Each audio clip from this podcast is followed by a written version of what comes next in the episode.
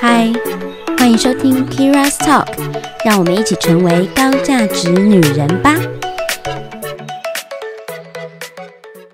嗨，我是 Kira，欢迎收听 Kira's Talk。希望今天也是透过强者朋友的分享和讨论，让我们可以成为更好的自己。所以今天也邀请大家一起跟我成长喽。那我们今天要来谈谈我很久没有谈的健康议题啦。为什么呢？因为我今天特定邀请了一位非常厉害的。老师， 我不知道该怎么称呼他，因为他是我朋友。但是呢，因为他是最近在做一档《凯西陪你吃早餐》的 podcast 节目，在谈营养健康方面，那我就邀请他来上节目啦。那现在我们就欢迎他啦，凯西。嗨，大家好，我是凯西。大家都叫你凯西老师吗？还是凯西？ 大家好像直接叫名字比较多，就叫凯西哦比较好多。，那帮你做个简单的自我介绍。 好啊，好啊，大家好，好开心来 Kira's Talk，我觉得好荣幸。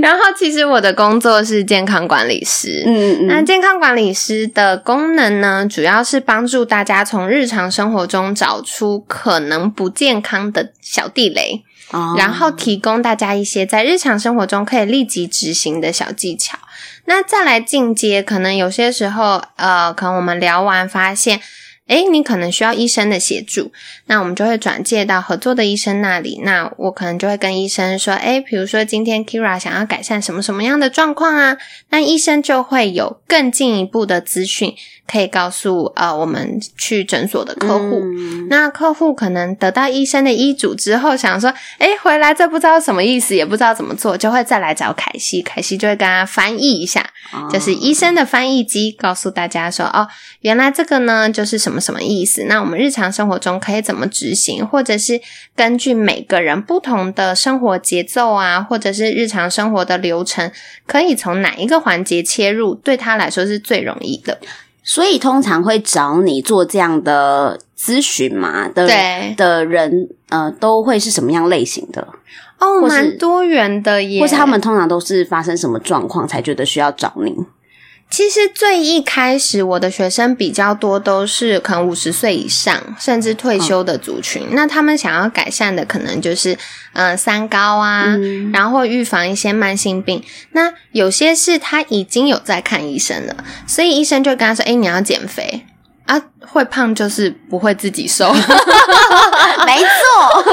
对，所以他们就会来找嗯我，我就会跟他们呃聊完之后，给他们一些嗯，他们日常生活中比较容易执行的减肥方法，或者是改善代谢症候群的方法，比如说要去找健身教练，我就会写啊、呃就是一些。就写一封信，让他去给他的健身教练。那健身教练就会知道说，哦，他现在可能医生说了什么什么，然后接下来可能这个学生他要加强的运动项目可能是什么什么，对他来说是比较有帮助的。 OK， 对可是有可能他就是自己管不住嘴啊，对然后或者是没有毅力去稳定，就是持续做运动健身啊，那对怎么办？所以我就会跟学生说两招。第一个，如果是吃有障碍，比如说，嗯，很想要吃一些有的没的，我就会说不用担心，因为凯西在成为健康管理师之前，我是就是一个吃货，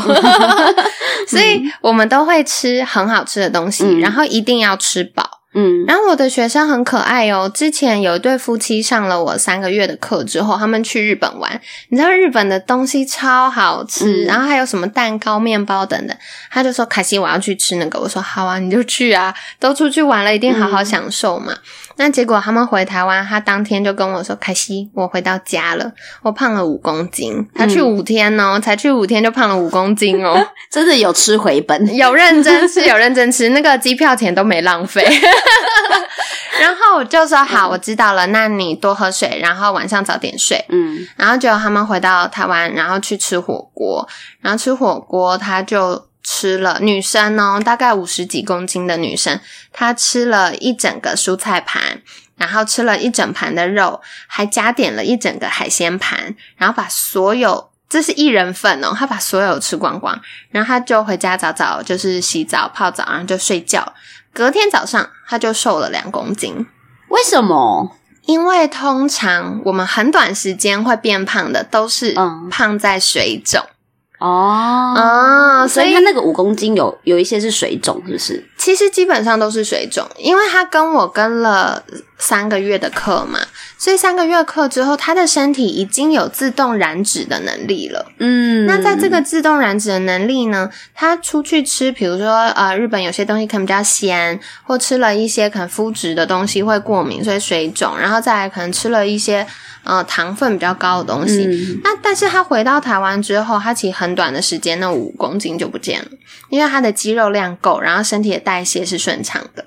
嗯哦、o k 所以。嗯，其实它有自动燃脂的能力，对除了代谢顺畅之外，它应该有搭配它的运动吧？对，但其实很有趣，他本来一个礼拜运动大概十到十二个小时，嗯，就是等于一天大概有一到两个小时，那蛮蛮多的耶。很多哦。可是他来找我的时候，他还是觉得他肌肉都没有线条，是他做错运动他其实是做太多运动。哦，是哦，所以我就跟他说：“亲爱的，你现现在开始上课之后，一个礼拜只要运动两天，嗯因为它的量大到它的呃皮质醇就是压力荷尔蒙增加，嗯所以压力荷尔蒙它就会呃分解我们的肌肉。”然后促进脂肪的合成，同时两件事，所以我们想要增肌减脂，没有，它是燃肌增脂，所以他是因为自己给自己的压力，所以压力荷尔蒙提高吗，因为他的运动量太大，然后吃的又不够，所以身体运动本身对身体来说就是一个轻微的压力。哦是哦，对你想象，在远古时代，什么时候会有我们，比如说要举重物，或者是要跑步、嗯去健身房跑跑步机嘛，或重训的呢？远古时代通常都是被野兽追的时候，你要逃对跑，嗯所以对大脑来说，我们这十几万年的内建系统，就是这个行为模式，它就等于压力。嗯，所以他为了要呃让我们可以赶快逃跑或者反击，它就会开始分泌一些呃皮质醇，然后同时也会影响到我们交感神经。嗯那在这样的状况下呢，它就会消耗比较多的营养素。嗯对，所以如果又吃很少，因为一般女生都怕胖嘛，所以都是呃吃很少，然后可能食物也很单一，因为觉得要养生就吃那些，然后久而久之就可能维生素、矿物质跟热量都不够，嗯嗯、蛋白质也不够，所以当他正常去运动的时候，嗯、运动完应该是。是饥呃就是肌肉最饥饿的时候，他要吃很多补回来，就没想到他又吃很少，所以肌肉就没有办法合成， 可是它又破坏，所以它就会开始发炎，发炎就会又增加身体压力，所以就变一个恶性循环，哦然后一直在燃烧你的肌肉。那我觉得现在有很多女生应该都是处于这个状态诶，对对对因为这是一个我们不是很理解的运作方式。对，就是我们对不太理解，我突然觉得我本来想要谈免 疫，突然突然你要想变心了吗？突然很想要谈燃脂这件事情。其实也可以，因为接下来夏天，我觉得应该蛮多朋友们有需求。哦，好，那我们来聊这个好了。嗯好啊，因为你最近也想要，你你最近也要做新娘了嘛？先恭喜凯对，西，谢谢，而且她飞速的飞对速的，就是很快找到她的男人，然后于对是乎就定了结婚的日期。急速，因为就看准了，赶快打包，免得被抢走 的。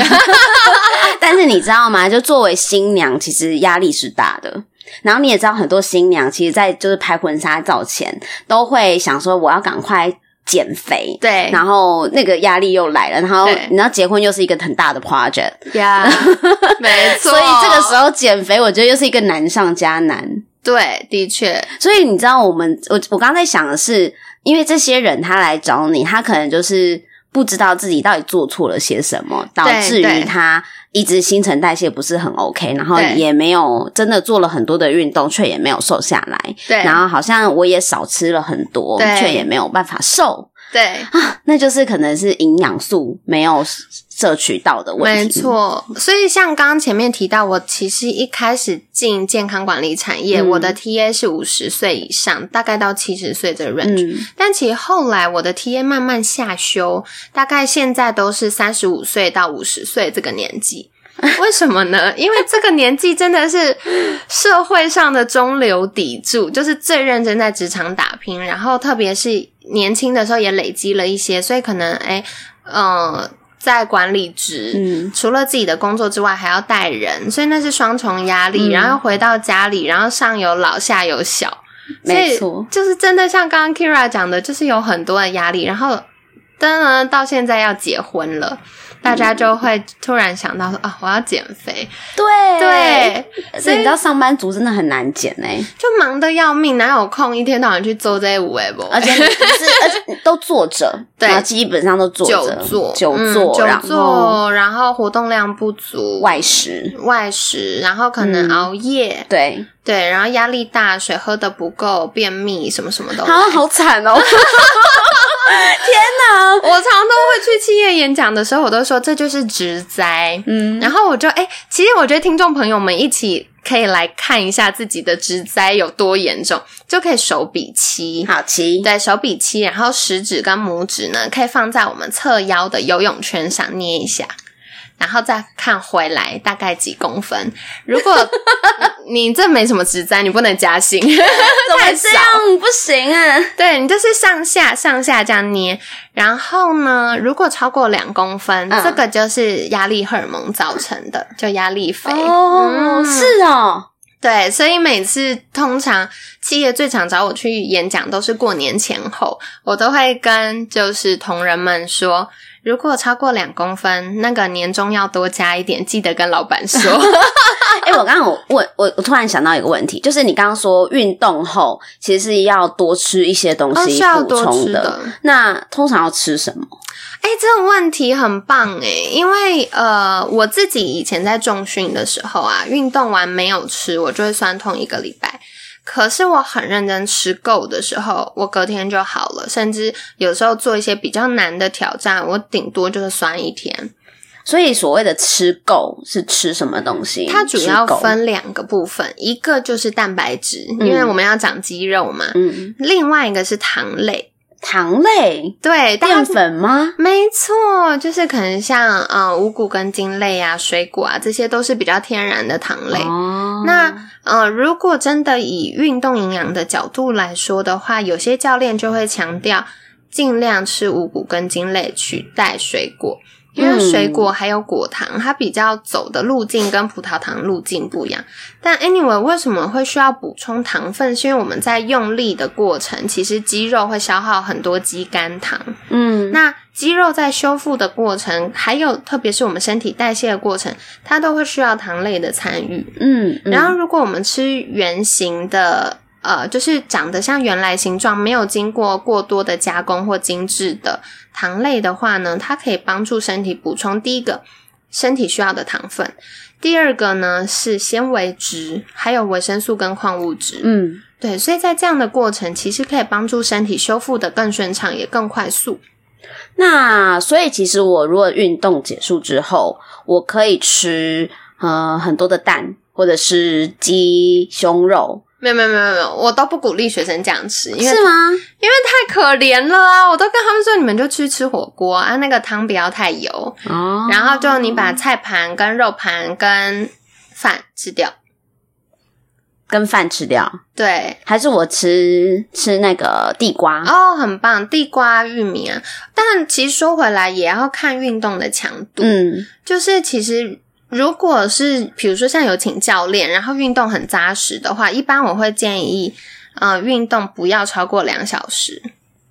你说呃，纯粹是做那个肌力训练就是的重运动吗训加有氧，不要超过两小时。哦那如果纯重训的话，一般经验上女生大概四十五分钟到一个小时就差不多了。一般也是一个小时啦。对，嗯因为如果做太久的话，有两种可能，一种是你的运动强度太轻了，所以在刚刚训练过程当中，你肌肉没有被有效的刺激，它才可以让你做这么久，而没有嗯就是力竭，就是嗯还有力气可以继续做。那另外一种呢，就是。对你的能量已经用完了，可是你觉得你的训练还没有做完，或组数还没有做完，所以你就会更用力的去做。那这时候很不幸的，你又在呼叫你的强心针肾上腺，嗯所以你的皮质醇又会开始增加，又会走到我们刚刚前面提到，压力荷尔蒙的部分，对，又开始嗯储存脂肪，燃烧肌 肉， 好惨，好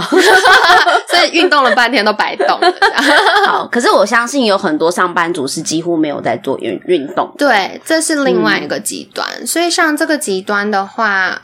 我诚实说，我觉得大家这份工作蛮忙的，也很辛苦。嗯那对于像这种朋友，我们只能先从他的活动量增加开始。活动量，对，譬如说，活动量就是，比如说像大家常会说什么搭捷运提早一站下车啊，然后嗯、呃多走路，走路走多一点这 样。我觉得那种提早一站下车，光想到就没力了，你就会直接想搭回家。那怎么办？我觉得有个好方法是利用午休时间，比如哦说要吃午餐，嗯你明明公司楼下就有餐厅，你就走远一点，反正换换口味嘛，走远一点吃完，然后刚好散步回来也帮助消化。哦，嗯就不要一直待在办公室的概念。对，嗯然后还有。我之前在协助学生的时候，给他们一个非常好用的策略，就是你计时，嗯然后大概嗯，比如说六十分钟，你就闹钟会响一次。那你可以用震动啊，然后它响了，你就要做三件事哦，有点忙。第一，喝水，把嗯水喝完；然后第二，去装水跟尿尿；嗯，然后第三，在等装水的时候，在走廊走一走。为什么是这样的策略呢？因为比如说我们上班八小时，然后如果你只只有中间中午吃饭的时候起来活动，跟你每个小时起来活动一下下，比如说只有五分钟，好，那个代谢症候群就是所谓三高啦，可能高血糖、高血脂、高血压的风险会大幅降低，这是有科学研究的，每个小时都要起来一次哦。尽量咯。哇，这个真的是也是蛮频繁的耶。为什么会说每个小时起来一次？是因为很多女生会有尿道炎。哦，啊，蛮为什么多的尿道炎就是嗯憋尿、啊？为什么憋尿就是水喝不够？大家知道那个做业务的啊，跟我们以前做猎头啊，这对个是很常会出现的职灾，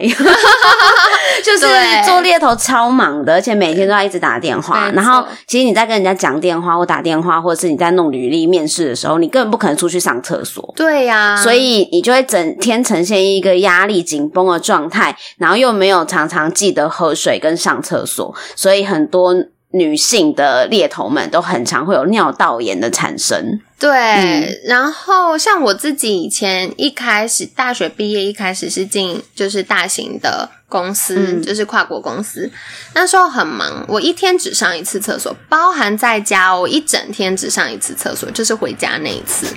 所以大家觉得哇，你这样太扯了，对啊，所以那时候就超常去医生那边报道，然后那个药一吃，抗生素就要吃两周，没错，哦对，因为没有吃完，它的药不是不是它的那个坏菌就会隐藏在那里。嗯，对，然后就会很容易复发，所以一吃就要吃两周。可是问题是，那个药它杀坏菌也杀好菌，对，所以你肠道的好菌也被杀光光。然后你尿尿的时候，可能嗯、呃就是尿道附近跟阴道附近的好菌也被杀光光，嗯所以又增加感染的几率。好，所以大家记得还是要起来多 动。对，就设闹钟，然后还有吸管，我真的觉得吸管是很好发明，因为你手在动，你嘴巴可以叼着吸管吸喝水，哦，你是说喝水是不是？对，不然你想我着想走说干嘛？ 能能干嘛？吸管能干 嘛？吸管可以干嘛？ 让嘴巴运动。对，然后我觉得还有一个是听众朋友们可以很容易嗯做到的，就是上班的时候姿势要做好。嗯，因为血液循环不良或姿势不对的时候，嗯又会囤积局部脂肪，嗯所以大家为什么都胖？大腿外侧嘛，安肉的地方对，然后屁屁都塌下来了，然后嗯肚有子，小肚子。对，就是因为我们都塌着腰嘛，嗯然后都胖这一段，所以如果我们骨盆底下会有两个硬硬的骨头是坐骨，坐骨就是稳稳的坐在椅子上，嗯，然后后我们尽量有弄靠枕。嗯靠枕就可以支撑我们的背，让我们不用一直 hold 住这么辛苦。嗯，然后你的上半身是直挺挺的时候，它比较不容易一直囤积脂肪。哦，OK，懂。嗯对，，然后行有余力的话，就是可以夹一下大腿内侧啊。就是出点力。对，哎，这个很有效。我搭捷运的时候，以前我又翘脚， 嗯然后我的那个物理治疗师就说不行，这样的话会大屁股。嗯然后想说，可女生腿开开也不好看，然嗯后我就穿高跟鞋嘛，所以我就会腿并拢，嗯，真的有瘦 哎、脚超酸的。所以就是无时无刻想说，哎，能出点力的时候就出点力。，对，或我在等捷运、等公车的时候，嗯我站着，我就会趁机提臀缩小腹。懂。嗯，那通常一般上班族啊，就是大家就是在吃东西上面嗯也是蛮无法节制的。可是我真的觉得很难，因为有的时候办公室附近能吃的就那两家。对，那比较对多，其实你也知道，台湾就是大部分的店都是对可能就是面店呐、呀啊然后或者是卖饭很便多，对卖便当的啊，对对然后对顶多就是夹菜自助餐嘛。对对，然后就是这样，或者是你可能吃个水饺啊、馄呀饨，就是方便这种方便的东西，然后都一堆的淀粉。对对，的确嗯是。所以我都会跟学生说，有几种店是我自己很喜欢，像火锅是大家都觉得不错的，对，嗯可是，一般中午用餐时间很短，你不可能吃火锅，所以有其退而求其次的就是日式，嗯就是日，式料理，然后你不要吃那么多的饭，嗯嗯，然后再来的话就是呃，我觉得台湾真的非常幸福，我们有那种黑白切的店，嗯，小面店或者是自助餐店，你挑多一点的菜跟肉。嗯，然后通常我都会跟学生说，你把淀粉跟肉的比例交换过来就对了，嗯嗯对不对？嗯所以我们可以想象一个便当，其实它大概呃三分之二都是白饭，然后三小口的菜，嗯，然后一个很薄的肉。就结束。可是如果你把那个肉换成饭，它可能只占三分之一，就是 total 饭量的三分之一，然后剩下你把它换成蛋白质。嗯所以像蛋啊、豆腐啊、肉啊、鱼啊都可以， ，OK，嗯，所以其实其实去自助餐是最方便的啦，很方便。然后另外是有时候去便当店，你就跟老板说我饭只要一口，嗯，然后老板就会一直问 你啊说一 口，对你吃得饱吗？没关系啊，我们的饭不用加 钱，你就给他一口就。对啊，其实我觉得，嗯，就顶多能这样，然后少少用点心，就是很多对公司都会很多的零食点心，然后下午茶，可是我一定要说，很多人会觉得他下午不吃东西就没有办法专心工作。为什么会这样？是因为你中午的时候吃太多高糖类的食物，哦所以到下午血糖下降，你当然就会觉得很你难需要，对，会觉得注意力很难集中、很浮躁，这是非常正常的。然后再来是随着太阳慢慢接近要下山的时候，我们的嗯肾上腺就是我们的皮质醇这个抗压力的荷尔蒙嗯也会慢慢下降。那我们抵抗压力的能力下降的时候，你自然会嘴馋想吃东西。那怎么办？所以就是我这有几个，一个是可以选择健康的零食，嗯还是可以塞塞嘴巴。然后另外一个就是中午的时候吃饱一点。哦，因为通常我们早餐可能八点九点吃到中午，了不起十二点可能才过三四个小时，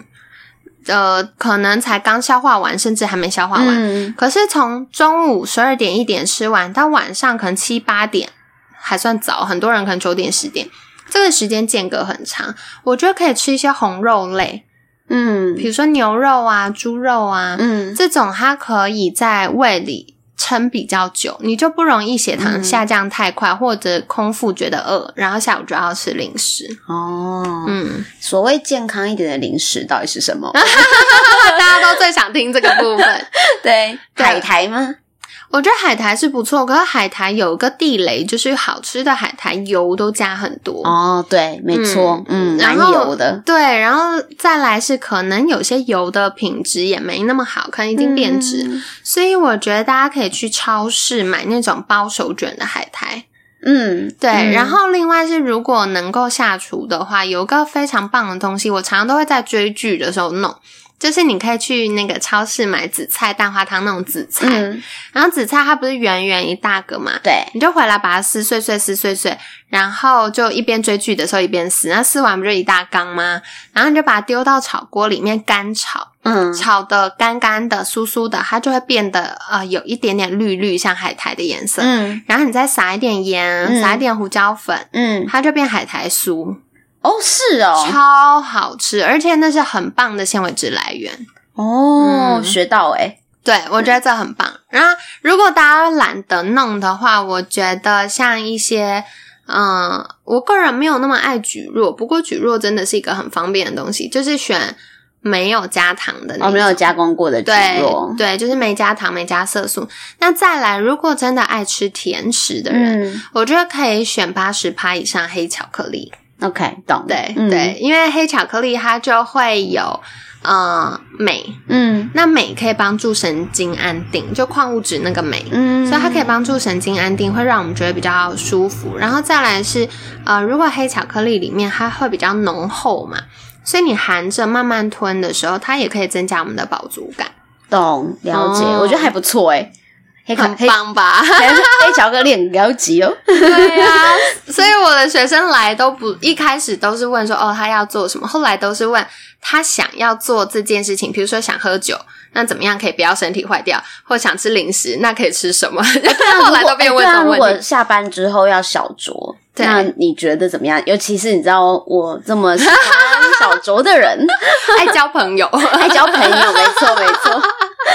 其实我觉得，呃，还是要先强调一件事情，就是为为什么不建议大家常常喝酒精饮料的原因，是因为酒精饮料它会直接破坏我们的肠黏膜。嗯，肠黏膜就是我们肠道的免疫城墙，是所以如果肠黏膜破损的时候，很多毒素或细菌就会掉到身体里面，就会引发我们身体的免疫大战。所以它只要有酒精成分都会这样。对。 OK，嗯它其实呢，嗯、酒精，然后还有一些特定的氨基酸，嗯都会，所以我们就会一般会建议大家，一个是咖啡因，一个是酒精，不要过量，嗯然后酒精是能免则免， OK，对。可是可是如果完全不喝，就会没朋友。偶尔还是要 social 一下， 对，就放松一下放吧，松一下。对，嗯我觉得还情有可原。那嗯、呃最多最多一个礼拜就一次。 OK，对，嗯那如果一个礼拜一次，我们要怎么样可以好好享受，又可以避免这些问题呢？最简单的就是第一个，要补充帮助肝脏代谢的营养素，比如说 B 群， B 群比如说嗯 C，、比如说像谷胱甘肽，这些都是、呃坊间很常有营养师分享的营养素。请问谷胱甘肽会在哪里出现？你是说食物还是营养素？呃，食物，呃，知道怎么说？对，食物或营养素。谷胱甘肽它其实是我们肝脏里面嗯，就是帮助解毒的一种很重要的抗氧化物质。对，嗯，那最简单的就是你去买谷胱甘肽的营养补充品。哦，有这种哦。要要就要，是直最接单纯的直直接接吃，哦嗯。 那如果食物里面呢，食物的话，嗯，我觉得很多东西都有。不过我个人如果敢吃内脏的话，我个人偏好猪肝、鸡肝，哦因内为脏会有是不是？对，因为你我觉得有时候中医或者是以前嗯老人家这个真的是很有趣的智慧，嗯，他就说以形补形，所以如果你多吃肝脏，它就会有我们肝脏解毒药的东西，比如说 B 群，哦，然后 比如说呃有一些谷胱甘肽，然后如果是吃啊、呃猪心、嗯鸡心，心脏里面就会有 Q10，就是我们心血管要的东 西。 OK 哦高嘞，对，嗯所以偶尔可以换着吃一点这那样子。吃太多就会有胆固醇过高的问 题，对，所以大家还是要小心食用这样。对，而且我嗯觉得主要是要找可靠的来源啦。啊，对对对对嗯但我觉得，嗯，除了 B 群跟 C 跟谷胱甘肽之外，这是肝脏解毒的部分，多喝水一定是必要的。嗯，那再来的话呢，就是肠道，因为肝脏解毒完之后要透过肠道排除。哎、我之前有在吃肝肝脏代谢的保健食品，它里面含有的是朝鲜蓟，哦，那个也很棒。这个也是还不错的，对不对？对，嗯而且、呃，我觉得像如果有在补充跟没有在补充的时候，那个酒量真的会有我差觉得有差，对吧？ 我觉得好像可以比较稍微厉害一点点这样。 对，所以嗯我自己以前的工作比较需要应酬的时候，我就会先吃了再去喝，嗯嗯，喝嗯完再吃，就所以是让它前后都可以保护。就是其实是帮助肝脏去做代谢这件事嘛。对对嗯对，然后再来的话，你这些毒素被分解完之后要排出去嘛，对，所以就会透过肠道。那刚刚有说喝酒会破坏肠黏膜，所以嗯、呃修复肠黏膜的像是氟西氨酸，然后或者是好菌可能被杀死了，所以可以补充一些益生菌，嗯都是不，错的。那再来的话，像呃，如果身体发炎，嗯然后或者是这些酒精的毒素也会影响的是我们细胞膜的健康，还有嗯神经传导跟免疫的健康。所以矿物质的锌，，嗯锌也是很棒的。然后锌也可以在我们有需要的时候提升我们的免疫力跟呃精神状态。嗯，对，所以像锌，大家最常听到就是蛤蜊呀、然后鹅啊，就是好像可以补阳的东西 啊，对对对对对，真的是真的是。所以像我学生有一些是因为嗯不孕症，所以想来找我做饮食调理。嗯那我就会跟他们说在，呃，就是行房之前那一周。嗯，就是夫妻一起都多吃一些蛤蜊跟牡蛎，如果不会过敏的话啦。女生也是吗？女生也是，是因为锌也可以帮助细胞膜健康，所以我们的卵子哦也是细胞膜啊 OK，, 也是有细细。胞膜的懂。对，那针对于就是上班族，然后对可能想要想要让自己稍微漂亮、美丽一点、瘦一点的小资族 们，那你有什么对他们的补充营养的建议呢？我觉得最万用的是维生素 C，哦，是哦嗯，因为第一个维生素 C 取得容易，而且又便宜。嗯然后 C 又是很重要身体全身上下的抗氧化物质，所以想要变漂亮、变白的，嗯或有很多女生有在吃呃胶原蛋白。嗯。那胶原蛋白它的合成也需要维生素维生素 C 的 C 帮忙，说到这个胶原蛋白，你相信胶原蛋白是可以用吃或用喝的吗？哎，说到这个啊，我之前就是在凯西陪你吃早餐的那个 podcast 里面，我很认真的访问过营养师，就是是他自己有生产这些营养补充品的营养师，然后我们就聊了胶原蛋白。嗯、我觉得要看形式，嗯，如果是猪脚。鸡脚这种嗯皮的东西，对它的确有胶原蛋白，可是同时它有很多的脂肪，对，然后再来它的胶原蛋白分子比较大颗，嗯所以身体比较难直接利用它。嗯，但是我觉得坊间现在真的很厉害，很多都是呃变成水解的。水解的没错，对，那嗯水解它的分子比较小，就比较容易被吸收。所以它是有机会被身体所利用的。对，不过还是要再强调一点，我们身体全身上下需要胶原蛋白的地方太多了，比如说我们关节中间的润滑，嗯或者是呃我们的脸，或者是呃我们其他身体的修复。所以你吃了胶原蛋白，它到底有没有跑到脸上，这是另外一件事情。哦，所以它对有可能会先跑到你比较需要被补充的地方，，对对对因为，它先抓走嘛。对对对，嗯就谁缺谁先拿。嗯，嗯那蛮有趣的。所以有可能你不觉得你呃脸部容光焕发，但你膝盖变好了， 哎，有可能，是这个感觉吗？ 对不对？对对 好，那所以听起来，其实凯西你也是蛮认同做额外的营养补充的。对我常会遇到学生问说，呃，要不要额外补充营养素？如果他都吃的很健嗯康，感觉就 OK。但我想跟大家分享一件事情是，嗯。过去我们可能稻米一年才收一次，但现在一年可以收 n 次。到底为什么呢？嗯，我觉得当然气候跟农业的技术改良都有关系。可是，呃，我想说的事情是，有的时候一年收一次，是因为它扎扎实实的在吃泥土里的养分。是所以，呃，如果现在它的时间变短，它有没有吸收到足够的养分，还是它只有吃到肥料然后长大而已呢？而且对有可能土壤的营养也不够。对，这是嗯另外一个问题，就是现在工呃耕种那么频繁，在传统应该是要休耕的，是，可是如果休耕的时间不够，地力没有足够时间恢复，然后特别我们又给了很多的农药或肥料的时候，嗯、它会长大的很快，可是它可能没有吸收到足够的养分。没错没错。对，所以不管嗯是我们吃的肉类，或者是吃的蔬菜，都是一样的。我觉得，然后再来是大家也没有吃够量，其实、嗯因为我们的呃体力活动没有像以前那么高，所以自然，比如说耕田，你很饿，你就会吃很多；但你上班，你压力大，你根本就没有饿，或活动量没有那么大，根本就没有饿。那你自然就不会吃那么多。所以在这样的状况下，其实我们多半吃的是空热量，就吃太多的糖类，可是蛋白质、纤维质、维生素、矿物质这些都不够。嗯，嗯，营养素都不够。对，嗯所以回到我们前面就是一开始提到，不管是要瘦身或要排毒，其实它都需要很多的营养素帮忙。嗯，嗯那如果在这样的状况下，我觉得对大家来说，能够用额外营养补充是比较简单的方式啦。我也自己也觉得相对简单啦，对而且我是相信预防医学的。。对对对，嗯，因为我也蛮知道蛮多医生， 就是医生会有分好几个派别对这样子，对对然后有一些医生是没有没有说不信，但他也没有认同，没有赞同这件事情，所以当你去看医生的时候，有时候我们可能因为生病。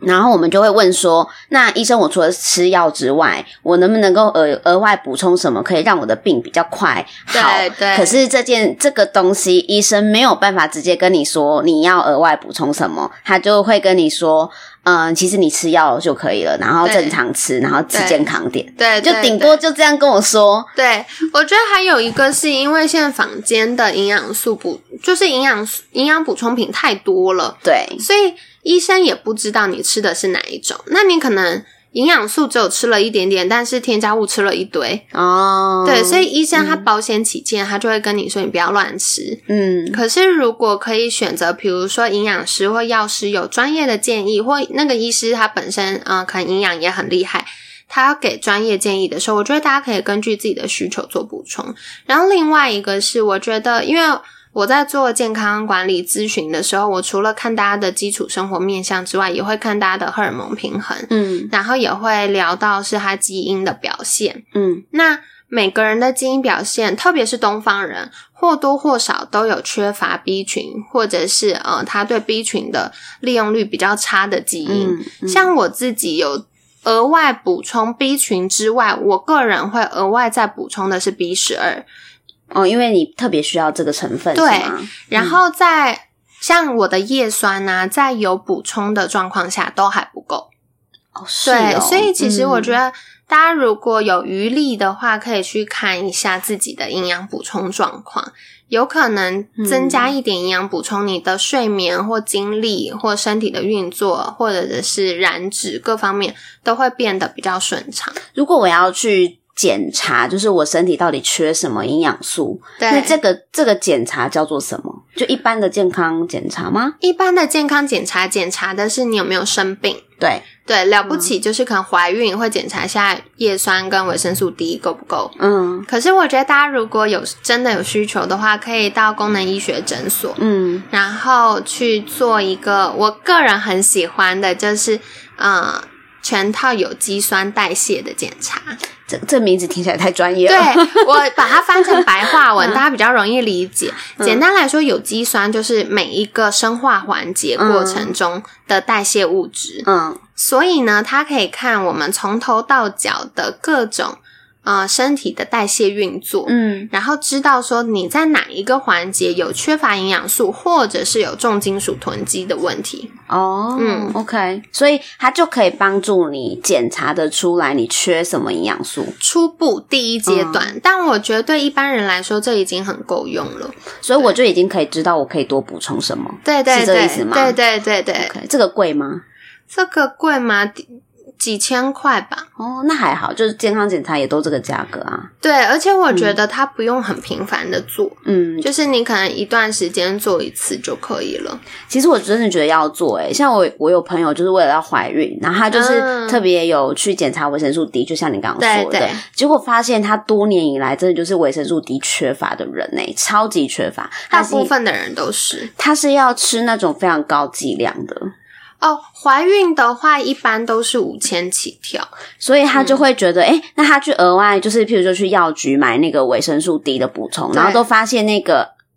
那个单位叫什么 I IU I U 对对对对对对，差点讲 I U I，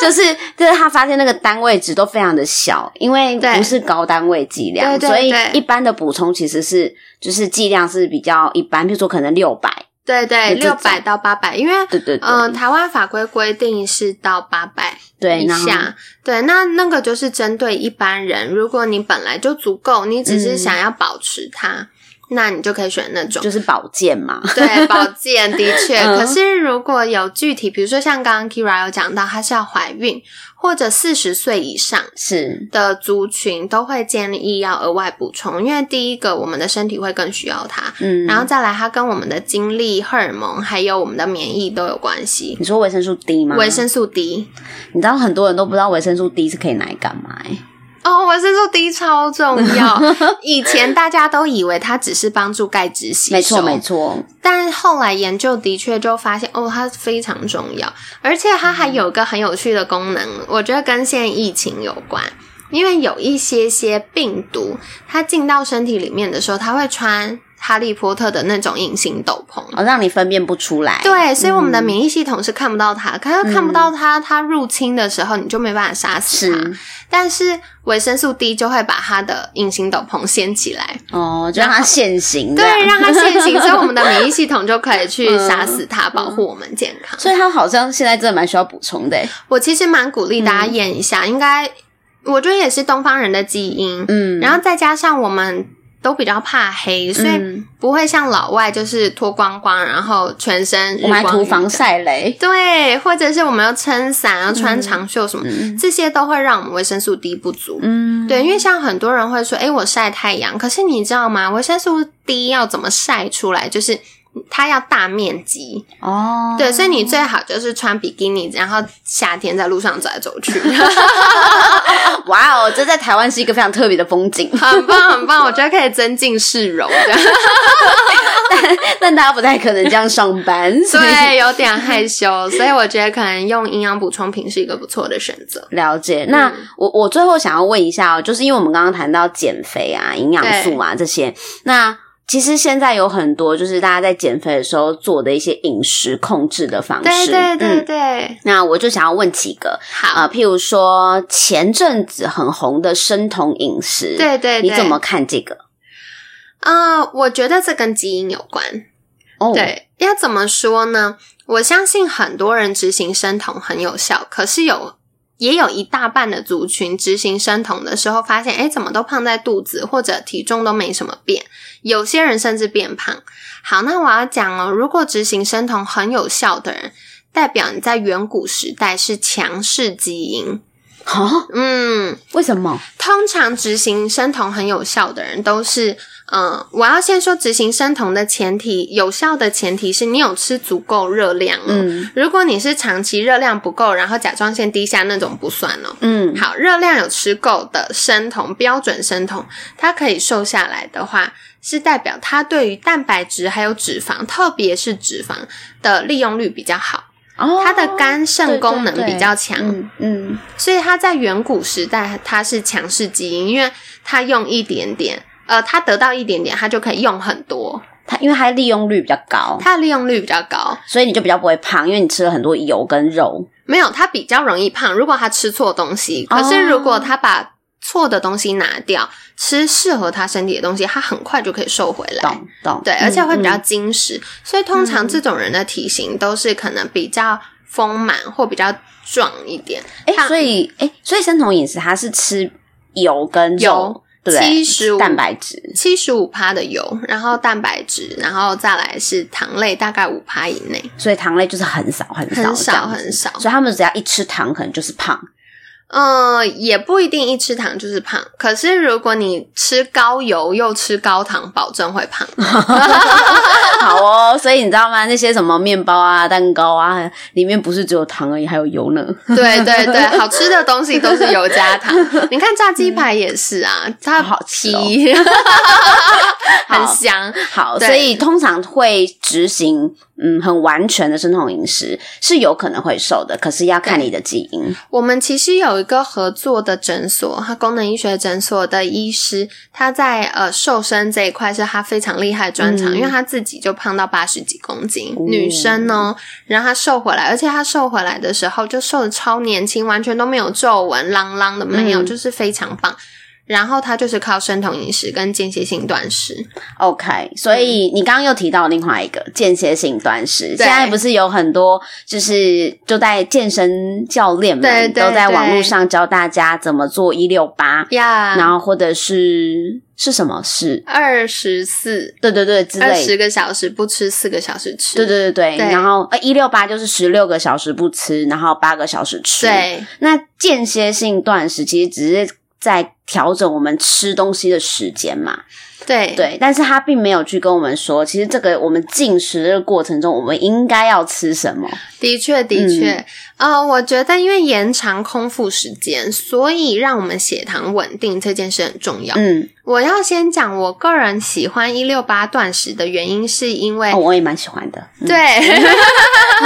好，我觉得 好处是它很方便，嗯对嗯就是你比较无痛的可以进行这件事。但我要额外强调两个点，一个是呃，如果你是属于弱势基因，哦，就不不是太刚刚我们那个强势基因。对，就不太建议，因为呢。呃，强势基因还有一个好处是它的荷尔蒙平衡能力比较强。嗯，那如果你已经有血糖、血压、胆固醇的议题，或者是呃你本身已经是纸片人，然后你最后为了那五公斤在努力，或者是你本来就呃很容易生病或压力很大的人，就不适合做间歇性断食或断食，啊，真的嗯吗？为什么？因为呃如果你本来就已经身体运作异常了，代表它很缺营养素，嗯，可是通常大家因为食量还有活动量的关系，在一六八那八小时里面是没办法吃到身体需要的基础代谢率，所以，嗯另外是你呃食物吃的总量不够，自然你的营养素也不够。不管你吃的多健康，你就是吃不够。是哦，，对，所以在这样的状况底下呢，久而久之会出现第一个甲状腺功能会开始下降。嗯甲状腺低下，它就会开始让我们人会神神提不起劲，嗯然后会容易觉得无力感，这是情绪上的。那生理上就是会容易变胖，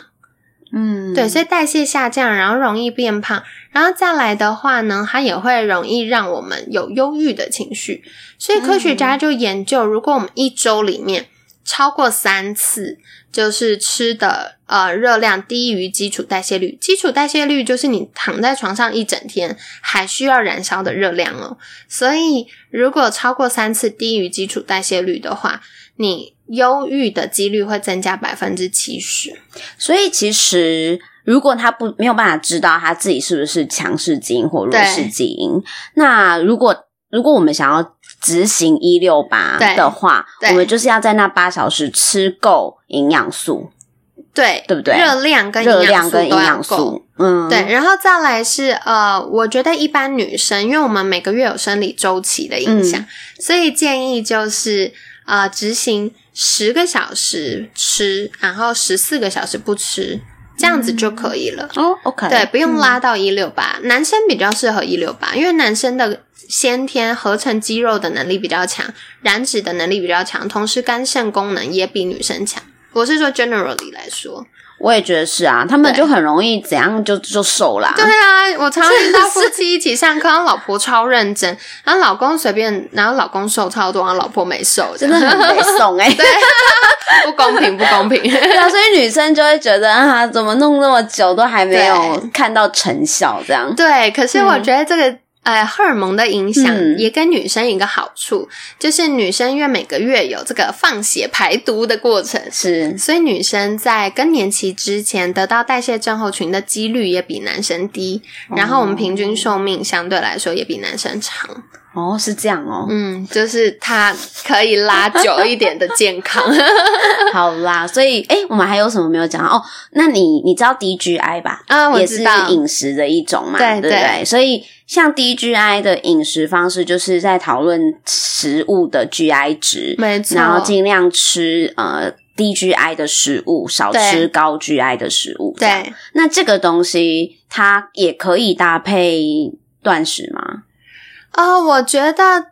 这个问题非常非常棒，应该从呃一般正常饮食要进入到断食，它的顺序应该是正常饮食进入到 DGI，、嗯先让身体开始利用呃脂肪当成这个叫燃料， OK，因为如果我嗯们开始觉得饥饿，是它就会开始使用肾上腺，然后开始会燃烧我们肌肉，然后储存脂肪。是所以只要感觉到饥饿，就得要吃。可是大家怎么分辨是嘴馋还是饥饿？就是先喝水。如果你哦喝完水过半小时还是想吃，那就代表你是真的饿，你就得吃。那这个断食是不是要拉到一六八那么长？就未必，嗯因为可能你身体已经断电了。嗯但是进入到 DGI 一段时间，身体已经会燃脂，它不用完全依靠葡萄糖的话，那它就可以开始进入到呃间歇性断食，哦这个才是顺畅的，不会觉得要忍耐那么辛苦。所以它是有一个有一个顺序的，建议上会有个顺序，然后我觉得 DGI 有个小迷思想跟大家分享，就是大家会觉得，那我可以选择 DGI 的零食，很抱歉，零食还是零食，有有 DGI 的零食吗？很多很多啊，像就什是么比如说用代糖的凤梨酥之类的，有 这种，我都不知道有这种东西有耶、有有超多，啊我的我学知生都会抖内这种。我知道有这种蒟蒻条啦，哦，对对对对，那种算是吗？如果是超商卖的蒟蒻条，我就不建议吃，因为它加工的那个因为里面有很多东西太加工的东西嘛，对，就是嗯可能、呃色素啊，然后香料啊，什么或者 茯苓啊，有点可怕。就是里面看到很多什么什么茯苓这样子， 有有一嗯些是那个啦，味精，嗯然后有嗯嗯一嗯些就是可能钠含量也会太高。可是如果它是完全就是泡在水里，然后没有味道那种东西，我觉得还 OK。哦，我刚刚当然不是讲那种完全泡在水里，啊， 对。然后另外一个是我也不太建议吃太多蒟蒻条，是因为我们还是需要营养素。可是嗯蒟嗯蒻它本人只会让你饱，它没有我们需要的营养素。没错，所以正嗯餐还是要正常吃，就是一定要先吃够蛋白质，吃够纤维质，然后尽量多样化。所以像我自己吃，我就会嗯一个肉或鱼，然后再一个豆腐，再一个蛋，嗯我就有三嗯种蛋白质了嘛。然后再来青菜，我一定会有二分之一是深绿色的叶菜类。嗯然后剩下我会搭一个菇菇类，一个是彩色，比如说茄子或甜椒或什么，我觉得这一坨很多哎、很多啊。所以我吃超多，我吃的比我男友还多。因为这个自助餐加起来一定超过一百块， 差不多，差不多，差不多。 对啊，一个盒子这样夹起来差不多对，又有肉又有蛋又有豆腐，对，因不为这是重量 了。对啊，重量好， 对啊所以我觉得大家真的是要先有一些营养素的概念，对，然后再去进行我们的饮食控制的计划。没错，对，因为我觉得我我自己觉得现代的人很多文明病啊，都是因为真的营养素不足的原因。的确，那我也，我本来是想要跟那个凯西讨论免疫的问 题，啊但结果就觉得说这个问题好像比较更贴近大家，对更贴近大大家。对那老实讲，很多人他会开始身体出一些状况，也是因为除了压力。荷尔蒙导致，也有可能是因为营养失调导致的免疫问题吧。没错，没对吧错。所以其实嗯我们在功能医学的领域，就会从人整体的健康，比如说他的饮食、运动、睡眠、作息、压力、人际嗯关系等等来分析，嗯他为什么身体会开始出现异常。嗯，然后我们也常常会发现，吃它就占了可能七十趴以上。没错。对，所以从这个吃改善的话，大家就会越来越顺畅。所以我跟大家说，如果你想要变美、变漂亮、变 瘦，我觉得最重要还是先看看我们吃进去了什么东西。没有错，，对，如果我们能够知道，哎、其实我们应该是要呃挑对东西吃，然后吃嗯够营养素，然后对多也有机会就可以多补充一些对我们好的东西的话，那事实上你身体有足够的能量或是营养去做运作，身体就慢慢会代谢嘛，跟排对毒，。的确，嗯，就会变美变漂亮啊，没错，。